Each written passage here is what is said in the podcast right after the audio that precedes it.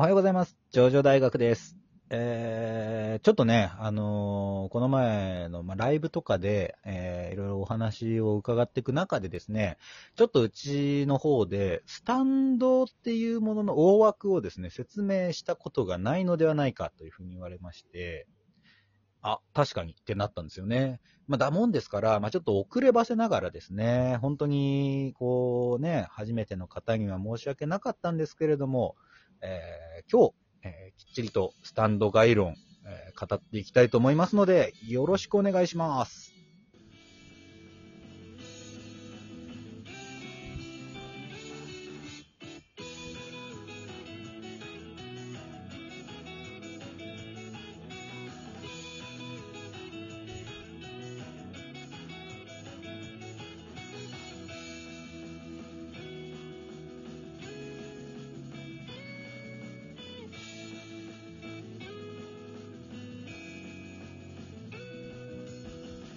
はい、えー、もたちのさん。あれ？もたちのさん？もしもーし。あれ？どこ行った？どこに行ったの？なんて。いつまでもそんな質問は、学長、もうしないでください。私はいつだってあなたのところにいます。あなたが私なのです。私はあなたの命令で動き、あなたの意志で戦うのです。これがあなたの能力スパイスガールそう、一味違うのね。はいあ。びっくりしたよ。ごめんごめん。何をするのかと思って。うん、はい。って言ってもね、これ 2, テイク目だけどね。うん。まあ、それ言わないでほしい。あのー昨日、この収録をしていて、あのー学長のお子さんがちょっとい一大事になっちゃったんでね、ちょっと一回、スタンド熱が出ちゃって。はい、そう。スタンド熱が出ちゃった。そう、スタンド熱が出て、もうね、ケロッとしてるんで心配ないんですけれど。はい。はい。何気に取り直ししたの今回初じゃないか。初だよ。今までさ、どんなにさ、いや、ちょっと今、変だ、変じゃなかったとかさ、うん。あの。ちょっともう一回やらせてくんねって俺今言ったことあるけどさ、いいんじゃないとか そう。結局、まあ、そのまま途中でね流す。そう、今回はちょっと途中でね、話を切り上げちゃったからね。まあ、どうしてもしょうがなかったんだけど。うん。で、スタンド概論っていうのは、ちょっとやっとかなきゃいけないことだから。はい、うんやりましょう。ちょっとね、ぜひちょっとやらせていただきたいとこなんですけど、まずね、まあ、スタンド第3部から出ました。でね、まあ、はい大枠の話だけれども、超能力を可視化したものっていうところですかね。いわゆる。そうだね。スタンドが何かっていうと、そう、超能力を可視化したものっていう説明が一番シンプルでピンとくる説明だと思う。そうだね。まあ、いわゆるその今まで、それこれまでは超能力って言ったら見えない力だから、うんうん手をかざしたら物が壊れる。手をこう、なんだろうな、なんだろう、念じたら物が引き寄せられるとかね。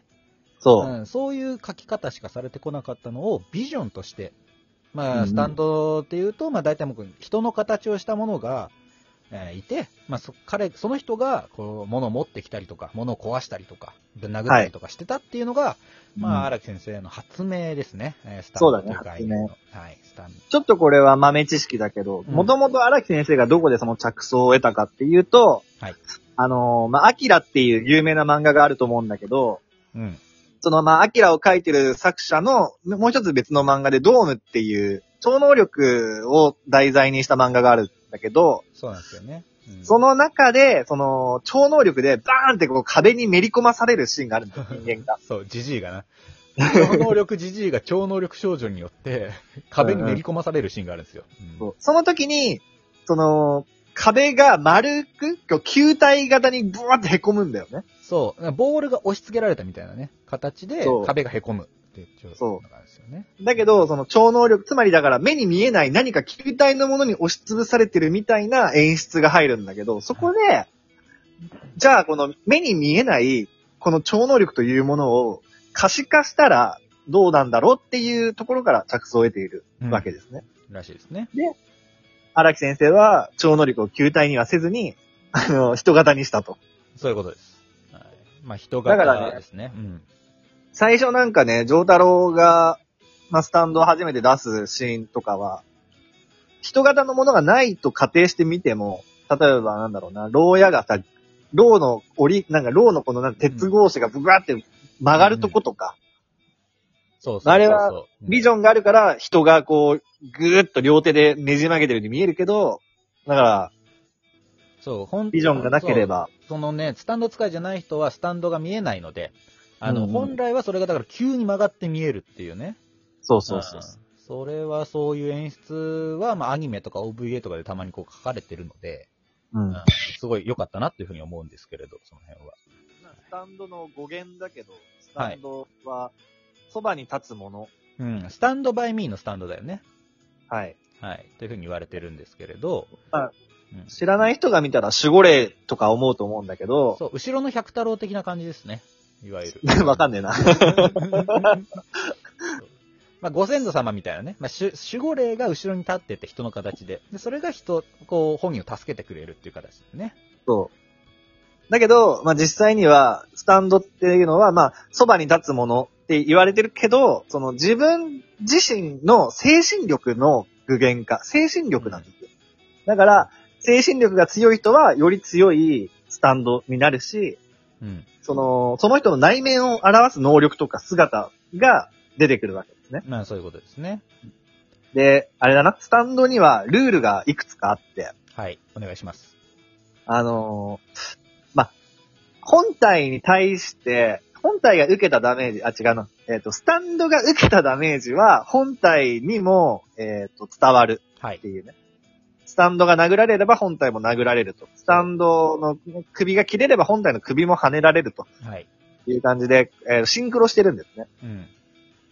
他にも、なんだろう、スタンドはスタンドでしか倒せないとか。そうだね。まあ、今はどうかわかんないけどね。まあでも、スタンドを触るのはスタンドだけみたいな。まあ実体化してないものに関して言うとそういう風なルールがあるし、そうね。うん。まああとは、あとはうん、はい。お願いします。あまあ当然一般人にはスタンドが見えないとか、まあこれも例外があるんだけど、うんうん。まあこれ、スタンドルール例外だらけなんだけどね。そう、そう、そうなんですよ。だからうん、すべては一概には言えないってなっちゃうんだけど。うんスタンドは必ず一人に一体だけとか、そうそうそう。これも例外あるんですけど、うん。後々ね。まあ一人あとは一体、うん、そうだね。はい。スタンドには、えーひ一つのスタンドには一つの能力だけとかね。うん。まあその例外があるんですよ。あとあの、一番大事なのね、あの4部で初めて出てきた、はいスタンド使いは惹かれ合うっていうのがあってね。そうですね。はい。だから俺はなんかあの、スタンド使いが都合よく出会って、なんか戦いすぎじゃねみたいなうん。風に思うかと思うんだけど、そこはちゃんと説明されてて、スタンド使いは惹かれ合うんですよ。そういう風になってるんですよ。もうそれはもうルールだから。そ。そうういう風になってるものとしてね、えー楽しむべきです。はい、なんで怪獣はなんで日本にばっか来るんだみたいなね、ウルトラマンの話とかもありますけど、そういうのの理由として、もスタンド使いはスタンド使いと惹かれ合うっていうね、何か引力のようなものが働いてるっていう、一応まあそういう設定になってます。はい。はい。で、まあスタンドの発言するね、方法としては、えー基はい本的には生まれつきの能力であると。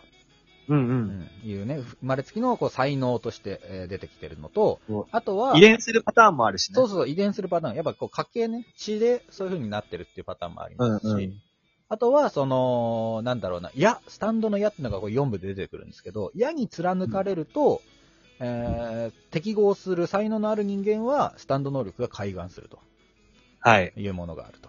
で、あともう一つが、あー技術とか、えーそうですね、一生懸命頑張ったものが消化して、えースタンド能力としてか開花する。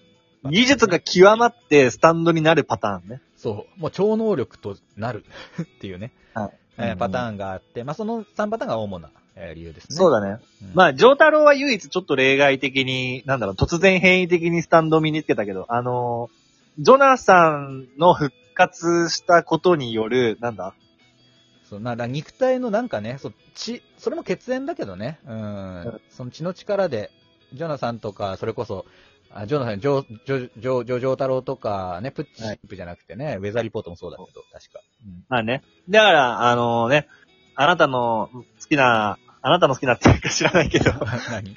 ポルナレフとか、そうね。うんうんうんハ教員とかアブドゥルとか、あれらはみんな生まれつきですよ。子供のナチュ時からラルな、そう、スタンド使いですね。ポルナレフはだから若返らせ若返らされた時に能力で、えースタンドもしっかりあの、子供のバージョンになるっていう話もありますから。そうそう。逆にだから、上太郎は小さくなるとスタンド能力使えなくなりますからね。ね。子供の時はスタンドがなかった。なかった、できなかった、使えなかったっていう風な状態に戻されちゃうと。はい、というところで。まあ、うんちょっとね、12分じゃ足りないんですけれど、まあ、大枠としては大体こんなところですかね。大枠としてはそんなことね。うん。あとは何何ができるか、あ、あとあれか、あの、距離が近ければ近いほど、えっ、あ、と。パワーが出るとか、そうね。近距離川型って言われるもん。で、遠くに行ければ行くほど、逆にこう、力は弱くなるっていうね。